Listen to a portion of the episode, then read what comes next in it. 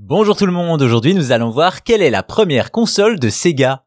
Dans l'industrie du jeu vidéo, il y a un constructeur qui a malheureusement quitté le marché des consoles, Sega, un nom qui évoque beaucoup de souvenirs à tant de joueurs. Ainsi, quand on évoque les premières consoles de Sega, on imagine tout de suite la Mega Drive ou la Master System.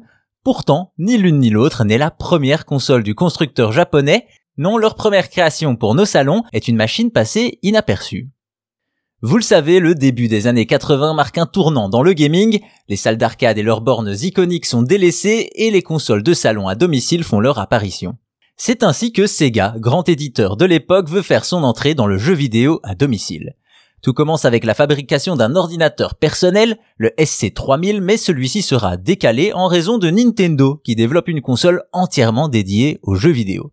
Sega adapte donc son projet et remplace le clavier par un joystick muni d'un bouton et crée ainsi sa première console, la SG1000 pour Sega Game 1000. Une console dont le line-up comporte principalement des portages de jeux sortis sur arcade. Malheureusement, cette SG1000 est sortie le même jour qu'une autre console qu'on connaît bien, la Famicom de Nintendo, plus connue en Occident sous le nom de NES. Si au début les déboires techniques de la Famicom profitent aux ventes de Sega, Très vite, la SG1000 se retrouve éclipsée par le succès de Nintendo et ses jeux plus avancés. Ainsi, seuls 2 millions d'exemplaires ont été vendus dans le monde, mais cela ne décourage pas Sega qui va continuer à sortir des itérations de sa console pour arriver en 85 à la Sega Mark III, une console toute blanche qui n'est autre que la Master System, renommée et passée au rouge et noir pour le reste du monde.